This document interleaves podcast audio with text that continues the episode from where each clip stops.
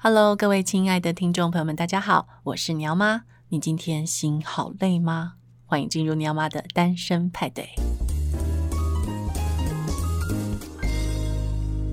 我其实也想问说，像关于这么忙碌的这个事业女强人，是怎么样来平衡你的工作与生活？嗯，因为这个答案讲出来可能。因为大家一阵傻眼，因为我觉得我的工作跟生活其实是没有公私不分，对，我也是哎，分界点的。对，但我觉得之所以不会让我痛苦的原因，就是可能像盛理刚刚讲的，就是我们在做的这件事情，工作这件事情，我本身就很喜欢，我觉得很有趣。对对，因为如果你一直在心里在意说啊，我今天的工作又溢到我生活里面了，然后。那个又干扰了我的生活的哪里？我觉得，当然就是工时是一个问题。嗯、另外一个关键点就是你的工作痛苦指数可能很高，嗯，所以你对这件事情，嗯，会觉得那么的碍眼或那么尖锐，嗯，因为像我现在做的公司跟我的工作内容项目，它跟我的生活是没有办法脱开的。对、啊，像我去逛街啊，或者是。呃，买东西啊，嗯、然后逛书店啊，它全部都是我工作内容的一部分。我都是在看别人在做什么。没错，嗯，它就是一个市场调查。对啊，对，所以我们根本没有会从我们工作那个范围脱开的时间点。但之所以不痛苦，是因为我很喜欢这些东西，而你不会觉得说我是为了应付谁或为了赚那一份薪水才去注意这些，因为就是我本来的生活。对，而他现在变成我的工作的一部分，应该是这个因果关系。对，所以我，我、嗯、我认为自己选择喜欢的工作真的很重要。对啊，可是有些人工作就很无聊啊，嗯、我就不知道为他们怎么样 解决这个事情，你知道吗？所以，像我的同事，大部分年纪很小嘛，然后有些是学校刚毕业就来公司上班，嗯，然后常跟他们讲说，如果你觉得工作很无聊的话，就麻烦你赶快离职。去找你更喜欢的工作。社长这样说的时候，我们好害怕，因为我觉得工作占人生的时间其实很长。他每天对，就算不是太短，进来可能也会做七六七八个小时。我其实一天工作超过十几个小时。对啊，然后但如果那种是你本身没有那么喜欢的，你掐指一算，扣掉你工作时间、睡觉时间，你真正活着的。到底有几小时？真的，你老板花钱买你人生买的也太多了吧？对。那既然都要把时间卖给别人，你是不是可以在工作的内容里面选择至少比较趋向你喜好的东西？因为虽然没有人是可以百分之百把兴趣拿来工作，很少啦。兴趣变成工作的时候，多少会有点痛苦的感觉，因为工作本身是有点痛苦痛苦的成分在里面。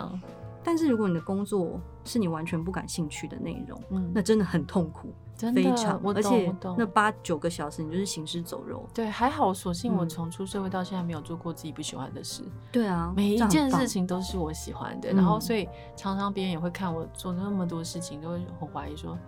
你还好吗？会不会很累？他们完全不懂我那种公私不分乐在其中的感觉。嗯、我最喜欢公私不分了，就是来吧，我们来公私不分，边聊天边谈事情，然后就边把事情谈完了，计划案就写好了，五分钟讲完了，然后我们来聊天吧。通常都是这样，嗯、所以我觉得这一代年轻人看待工作非常严肃，就是说他们二十几岁出社会，他们会非常拘谨的。嗯，好，比如说，因为我自己做 marketing，所以我就是很习惯到处跟人周旋、谈判各种东西。可是我自己会看到很多年轻的行销，他们太拘谨了。你这么拘谨是没有办法做好行销的。你要灵活，嗯，不管是头脑灵活、手段灵活、谈判灵活，你要有一种别人愿意跟你掏心掏肺的那种妈吉的情谊，嗯、你才能谈下去。别人谈不到的，你才谈得到啊，亲爱的。嗯、可是孩子们。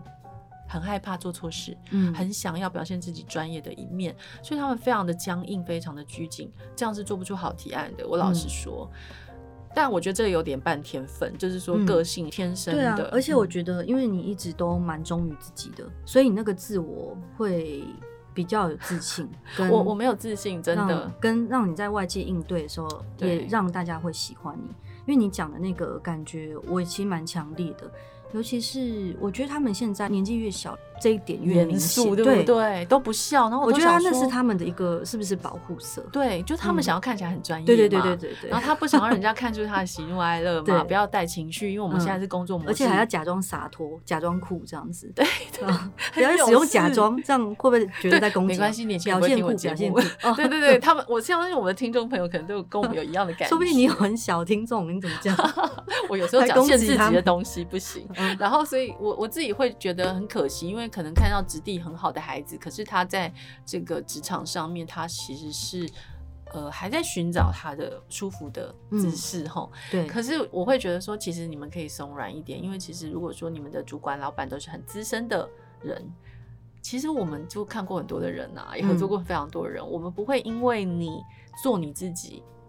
就来评价你的工作，嗯、你不等于你的工作能力嘛？嗯、你就是你工作能力是工作能力，我讲的没错嘛？对。可是他们都好像有一个武装在那边，然后好难靠近，好难讲事情。我最怕跟年轻人谈事情，因为他们都不能 open mind。嗯，我在我带过的经验里面，我觉得让真实的自我在工作上表现比例比较高的年轻人，其实相对来讲，他们都是表现比较好的。是不是？对，尤其他在比如说谈话或者开会，嗯，我会问说，哎、欸，你们觉得这个怎么样？或是在讨论一个作品说，哎、欸，大家都不不静默，会静默吗？Silence。对，就是那种很难令人难过的静默，一只黑鸟飞过去，都后面点点点啊啊，啊，对对对。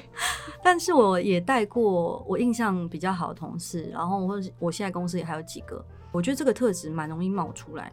他一开始就会先比较婉转的表达自我，他后来如果发现这样子其实可以达到有效沟通的时候，他那个自我本色跟特色会越来越出来。对，因为这其实有助于你在工作上跟人家互动，嗯、就算是对你的主管也好。但我后来我回想过去的职涯，我觉得遇到什么主管其实是蛮重要的，的因为也会有遇到一些比较制式的。跟严格的老板，我自己觉得中间主管的角色其实非常重要，嗯，因为他们其实会决定这个人会否离开这家公司。嗯，中间主管的角色特别重要，嗯，因为他们就是连接上层跟下层的一个渠道嘛。对，可是常常就是失败在中间主管，他们会去揣测上意，用自己的意思揣测上意，结果上根本没有这个意。对啊，然后就错误传达到下面去了。然后导致下面的这些员工就很多的猜测、猜忌，想要争宠干嘛？小圈圈烦死了！嗯、我就很讨厌这些事情，觉得说大家为什么不能好好工作？每个人把自己分内工作做好就好了，好不好？啊、不要管这些事情，要去讨好谁抱谁大腿？Who cares？真的，而且我觉得每个人在每间公司，除非你要在那间公司养老，不然那个都是阶段性的表现。所以，与其你一直在想说你直属的这个老板在想什么，不如想想你在工作上还有什么表现的方式，就是对得起自己啊。你自你有没有在进步，或是这个状态是你自己也觉得舒适的吗？因为有时候看他们很僵硬或者是很紧张的时候，会想说。你这样子你是有办法过下去？因为你地位太崇高了，我觉得 你是文青之神啊！嗯、谢谢。因为什么辩论？因为 这是一个辩论，就文青之神就是带领一群文军、革命军的首领。首领，我我这样说可以吗？嗯、就是这是我的感觉，因为我觉得小日子他确实在台湾的整个杂志刊物的品牌里面是呃。一枝独秀的传奇，走的蛮独特的路线。然后，其实我刚刚想讲的是说，每一个人都有一本小日子，嗯、绝对的，每一个台湾人肯定你都看过小日子。嗯、那创刊号，我想更是很多人当时都非常兴奋的，嗯、就是竟然有这种杂志也太美了吧！嗯、因为那就是我们的文青年代啊，嗯、就是我们那个年代第一次看到哦，台湾有这种杂志出现，实在太特别了。嗯、然后内容也很好，质感也很好。所以我觉得他在文青圈确实掀起了一个讨论度非常高的品牌。嗯、所以在你带领这群嗯文青革命军 的这个现状里面呢，也来聊聊你的这些小朋友们好不好？因为其实我想问问，为什么你刚刚提到都是二十几岁小朋友，而没有比较资深的？嗯，现在大概他们大概都是二十，从学校毕业二十二到三十岁这段。然后大概在我们公司任职的时间会从一年到三年不等，待过最长就三年。因为其实我也才嗯经营小日大概快五年，所以我们的流动率不算是太高，然后但是大概一年到三年差不多。我觉得现在年轻人的工作的特性呢，就是这个年份差不多，嗯哼，他们大概这个勤奋也差不多，对，然后他们到大概到一定的时间，其实我也觉得这个时间点是差不多，因为如果你在一个工作上。觉得没有办法突破到哪里去的话，嗯哼，应该差不多两三年就是会换工作。嗯嗯嗯。但是我有观察到，嗯、呃，比如说像我的同事们，或者是现在年轻人在工作上普遍的一个特性。对。一来就是我觉得啦，他们貌似看起来好像没有我们这一代那么的看重工作。嗯嗯。我觉得他们把工作的重心在生活上缩小的蛮。多的小的，对对对、嗯，然后再来就是，我觉得他们对人际关系的感知力也是有比较下降吗？这个词对吗？我不知道，我常常都觉得我前面是谁，嗯、我讲了什么，你有没有反应？嗯，然后又开始讲，要用力摇晃肩膀，说：“哎、欸，你有听我讲话吗？” 对，然后我觉得应该算是二十世代的一个重大特征，因为他们毕业在一个，我觉得很多事情他们会。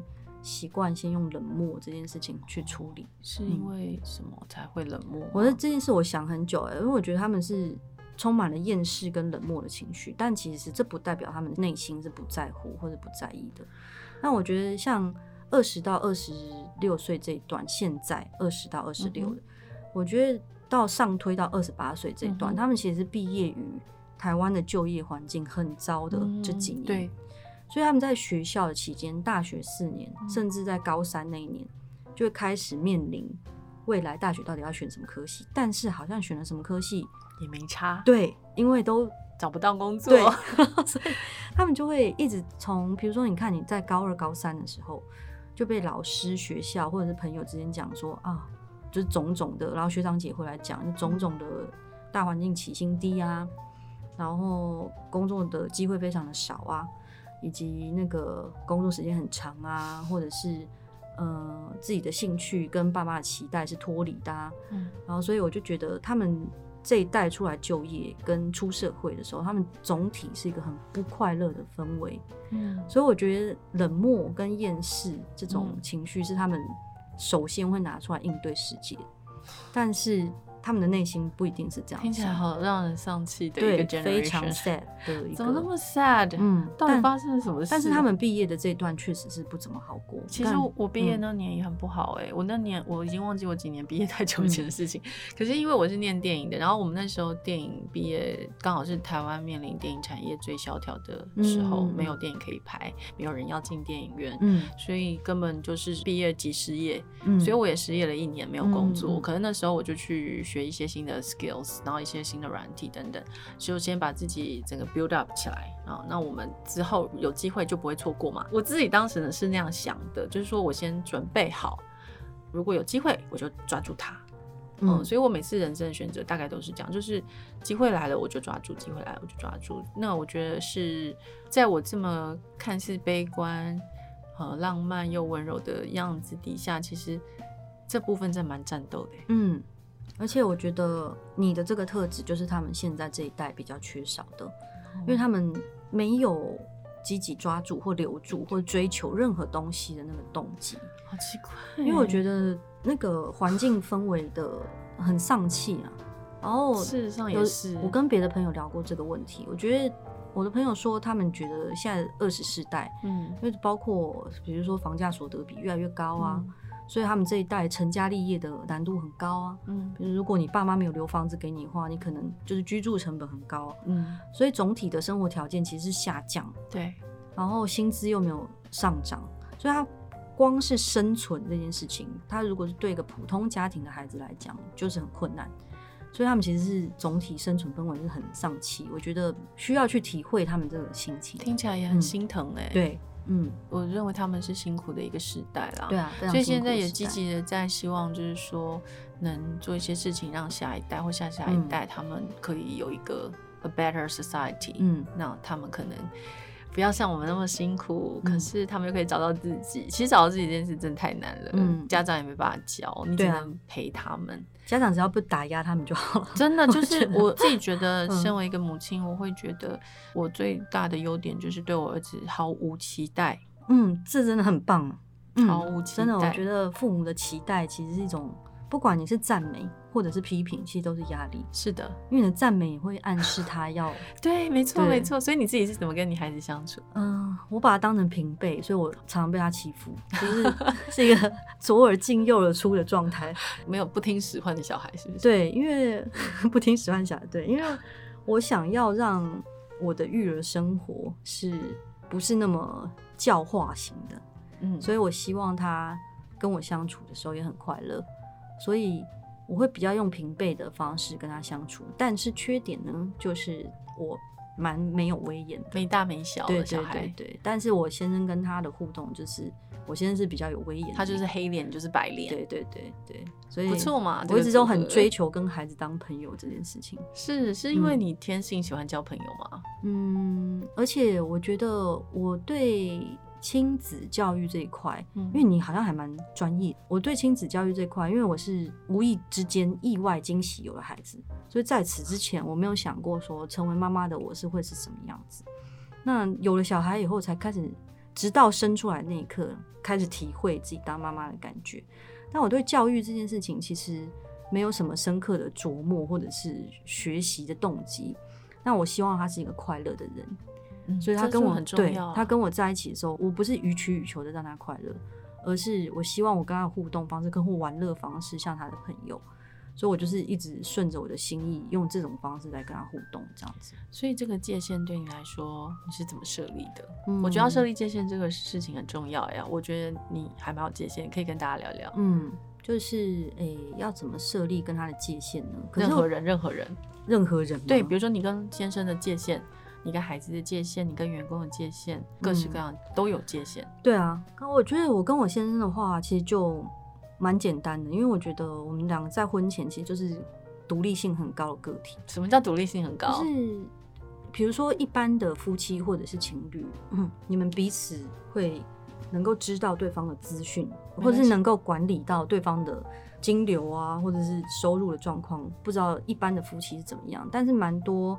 我所听说，像我朋友的夫妻，财务是联合的嘛，嗯，或是可以先生管账或太太管账这样。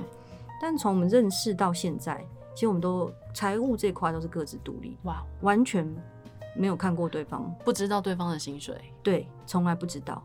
然后我们为什么这么有趣？我们就是一直以来都是你付这个一二三，我付四五六，OK。所以他赚多或者是他惨赔，我也不知道，他只要付得出钱就好，OK。然后如果我们要买一个大东西。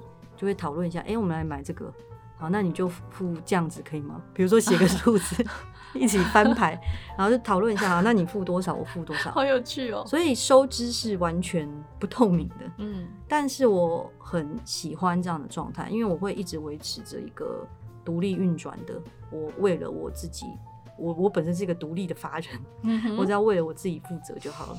然后他也为了他自己的 balance 去负责，所以不管是财务上的状况，或者是他的作息啊，或者他的行程啊，嗯，其他都是让我知道就好，他不太需要我的 approval。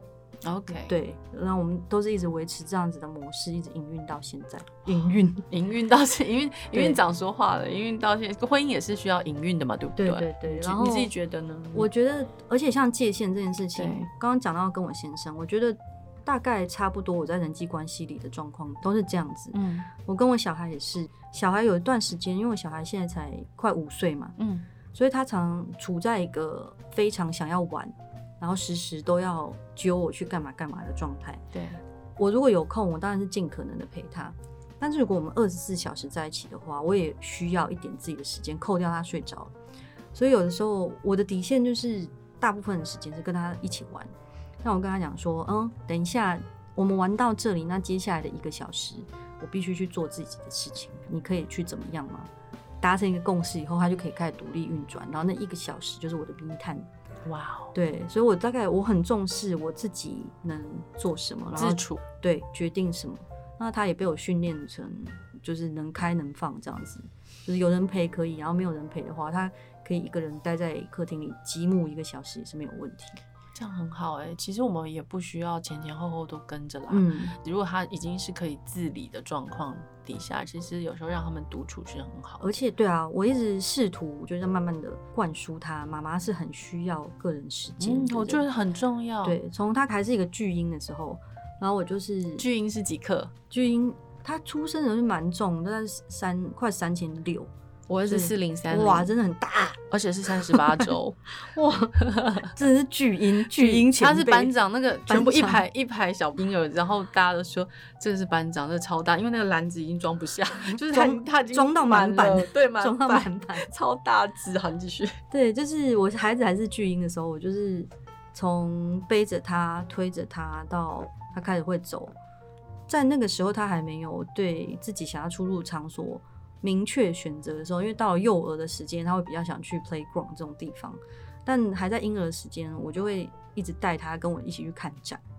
我也会。对，然后所以他会很习惯这种 lifestyle，对，出入大人的场合，对，以及一起观赏艺文活动这种很重要。因为我觉得，如果你一直持续性的让他都是在专为儿童设计的场所对出入的话，我觉得他会习惯世界是绕着他转。然后一去到公共场合，他就是要大玩大闹一番。但是其实这个世界上这样子的地方很少，对，所以他会出入在每个不同的场合，然后甚至就是居酒屋的时候，我也会带着他去。只是他吃他的，我吃我的，你喝你的，嗯，应该是这样。他很习惯在热炒摊、居酒屋啊，然后各种这种。该怎么说？深色场所、饮酒场所、八大行业，对对对他很他很出入。我觉得这非常有趣，是因为其实我自己也是这样带我儿子的。嗯、他从小就跟我跑各种美术馆，然后画廊、艺廊，他很常去，嗯、所以他其实也感到很舒适。就是艺廊是一个他很熟悉的地方，而且他后来长大之后，偷偷说不要抓我，就是我儿子他最喜欢喝开幕的时候的。任何酒，所以他呢，只要有一郎，嗯、我跟他说，哎、欸，有一郎今天 opening，我们去。他就说有酒吗？然后我就说当然有。那、嗯、我们就会跑去一郎，我在那边看画，他就一个人在那边狂灌酒，趁趁大人不注意。不会喝醉吗？就是说，我觉得他酒量好像天生蛮好。而一郎的那个 cocktail 应该都也不会太下手太重吧？不是，他们有些是直接供红白酒，嗯、就直接倒杯子，他就直接喝。嗯然后我有时候一个不注意，他已经喝很多杯了，然后我就说：“好了好了，可以不要再喝了，要被警察抓走这样。”可是我觉得那个是我不是我逼他喝的，就是他真的觉得这个很好喝。嗯，所以葡萄汁、葡萄红白葡萄汁没有在他心里，可是哎，可是那个有酒味，一般孩子是不喜欢。对，他也喝过那种 whisky 很浓的，哇，那个他可以吗？他会说这个很浓，他就一口他不喝，所以。红白酒他都还可以，我就觉得说，哎、欸，其实孩子他自己有尝试跟探索的能力。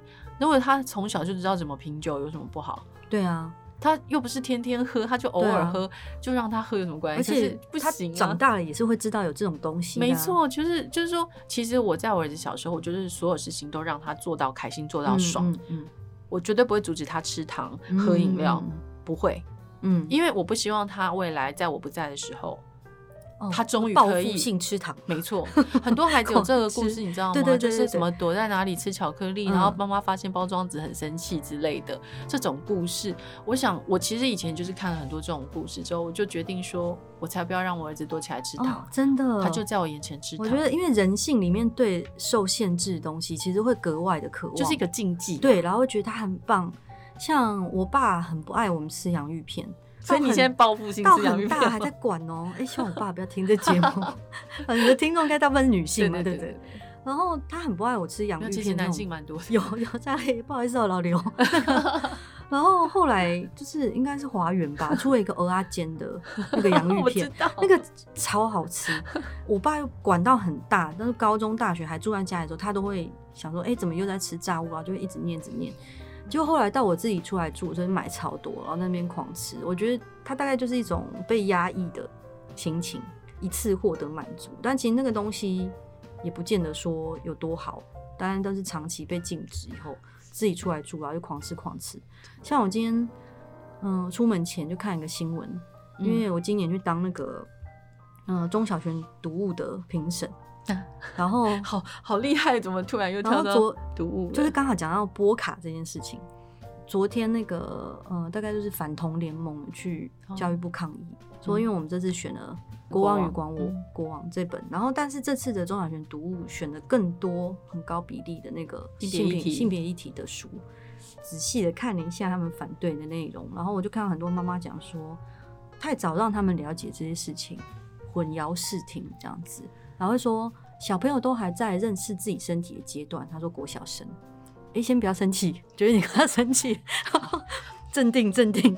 然后想说，小朋友都还在认识自己身体阶段，你现在跟他讲这个，真是混淆视听，这样妨碍教育。这样，我们那时候在选书的时候，也很多评委在讨论，因为其实卫教教育跟性平教育是完全不冲突，而且你越晚跟他讲，或是越不让他知道，他越会觉得啊好奇，对。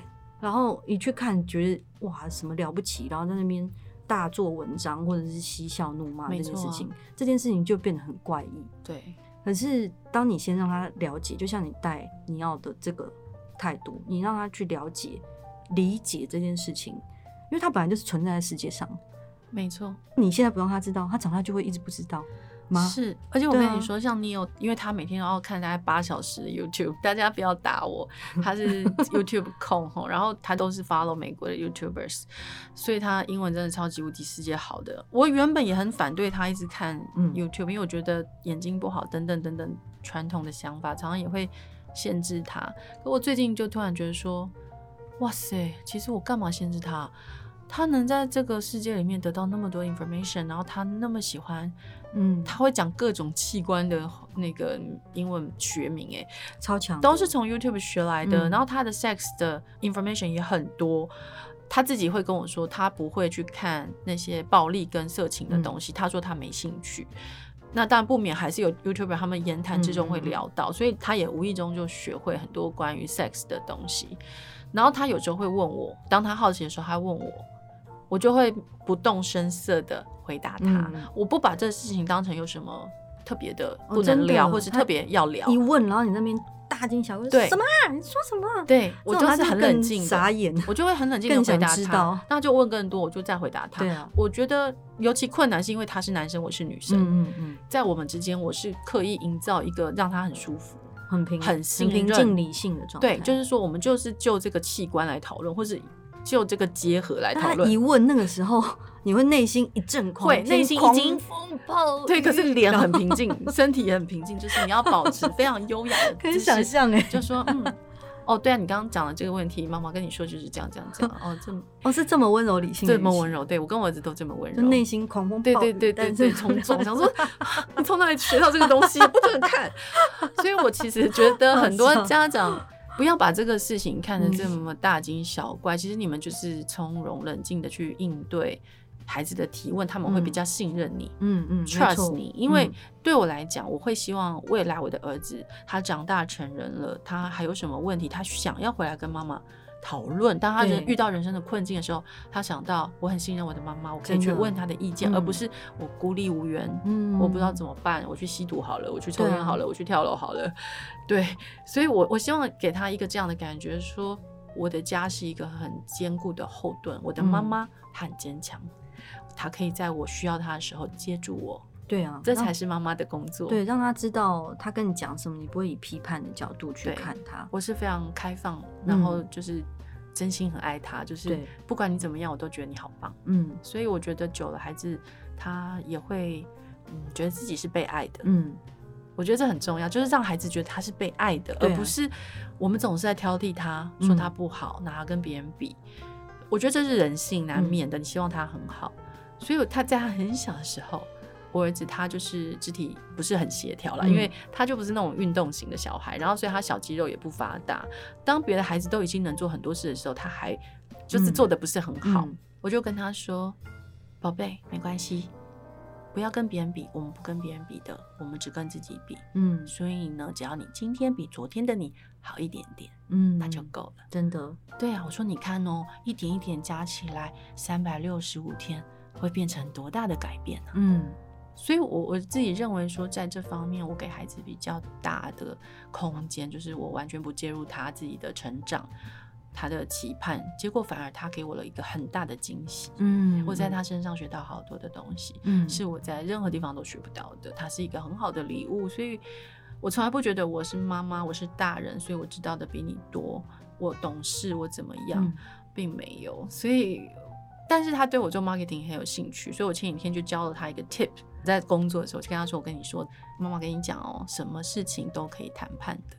我现在就教你一个谈判的技巧。”哇塞，眼睛睁超大，超级专心听我说话，点头如捣蒜，他通通记下来了。嗯，他就知道说，哦，原来这个东西也可以当成谈判的筹码。我说，在 marketing 的世界，什么东西都可以谈判，就看你有没有想到这个东西可以成为一个筹码。嗯，他很喜欢这些事情，所以我就教他。嗯，我不介意他只有六年级，我不介意，因为我知道他远远比我想的还要可以容纳更多的知识，他也很喜欢透过妈妈去学习。嗯，我觉得孩子很喜欢自己的妈妈是在工作上很有成就的，然后是喜欢自己的，嗯，觉得自己很漂亮的，他们也会觉得很 proud，他们也会很 confident。所以我觉得你的榜样也是给你孩子带来非常正面的影响，因为你在自己的人生选择上，你拥有绝对的选择权。嗯，那你知道自己要往哪里去，或不知道，可是你正向的去迎接所有的。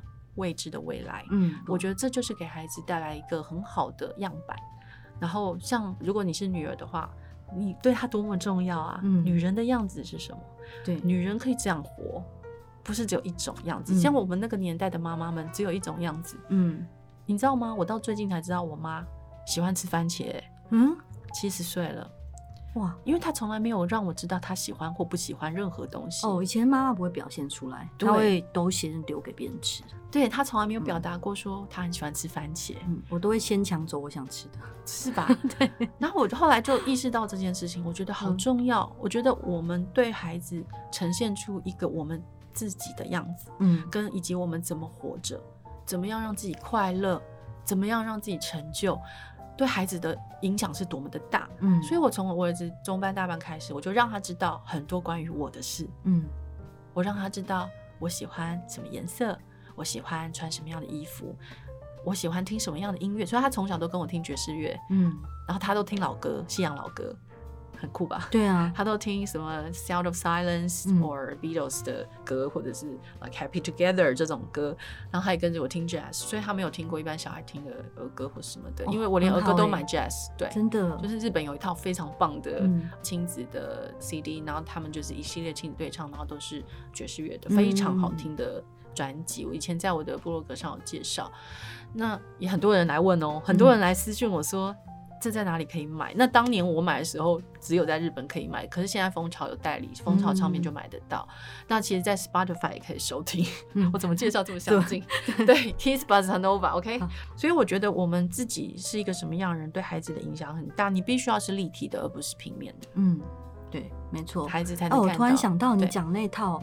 我最近有，有买有，其实我有很多张都是小孩听的 jazz，对，很好听。然后因为我们台湾那个风和日丽唱片行，嘛他们也出了一张给小朋友听的歌，嗯、然后就是找何心碎啊、小霞啊，然后他们去唱。我最喜欢何心碎了。对，他唱了一一张，然后那张也是超杰出的。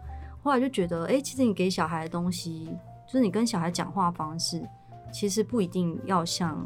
幼幼对幼幼，我不讲叠字的。对对对，卡通里面那样子对待他们的方式。对，因为像我女儿就很喜欢风和日丽唱片行推的那个，我一定要买。对，我觉得它叫《枕头之歌》哦，太棒了。呃，十首，然后都是还有那个对吴志宁，对，有一首是吴志宁写的，吴志宁，还有黄小珍吧，啊，都是我那一代的十个十个歌手去做不同的创作，好棒哦。有些很感人，然后他有一些词曲创作都是不同的。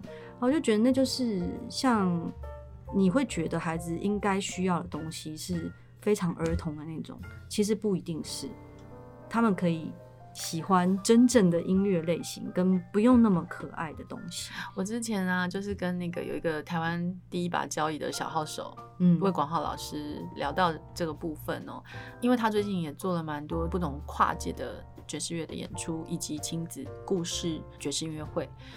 我就跟他聊到这个东西，他就说，其实我们的想法是一样。台湾的家长在给孩子的东西太少，就是说他们还是会比较自私的去想说，哎、欸，音乐可能要听幼幼的儿歌或什么才能满足孩子们的需求，还是其实他们在满足他们自己童年的需求，我不知道。但是魏广浩老师在做这个东西，我就觉得很棒，所以我接下来会采访他，要来聊一聊关于。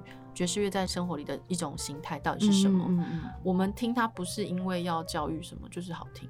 嗯，所以就是那个 standard，你要让孩子很早就知道那个 standard 在哪里。嗯，你不要让他听很多很烂的音乐、很烂的配乐或是编曲，不要听，嗯、你就让他直接听到最好的。嗯，你直接一开始就给他听 Bill Evans，或者是你就让他听 Chad Baker，你就让他听呃 John Coltrane。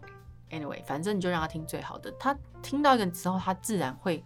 知道说什么叫做好听的音乐，以及好看的画也是一样的，好看的艺术品、嗯、好玩的东西、好看的一些 concept，那个都是很小很小，其实他们是逐渐累积的。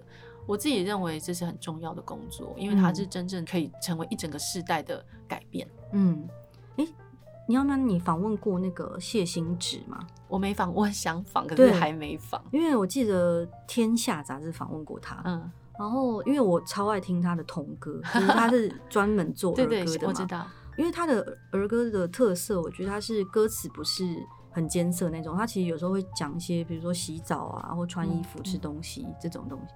可是他的配乐跟那个词曲融合度非常高。嗯。如果你只听背景的音乐的部分的话，我觉得他有些歌很像周杰伦的编制，哦、就是很奇幻，然后那个音乐的编制的理念非常的完整。是我觉得那个儿歌界的第一把交椅，就是我可以跟着一起听，然后完全无碍。我我相信啊，谢欣子做很久了，我觉得他真的蛮厉害的，真的很嗯。而且他亲子音乐会也办好几场了，我觉得都都蛮厉害。因为人要那么多就不容易。去访问他，我不认识他，我来想一想怎么访问到他。因为其实这次访问冠莹，其实我们今天是第一次见面，可是聊得很开啦。然后最后 其实也是感谢日月文化的大好书屋，让我有这个机会呢，可以在节目里面跟各位听众朋友们介绍刘冠莹以及她的作品《女子力不是温柔是战斗》。希望大家如果喜欢小日子、喜欢冠莹的话呢，可以呃买书支持她。也非常开心今天能够邀请到冠莹到节目上来。今天非常谢谢冠莹，谢谢，拜拜，拜拜。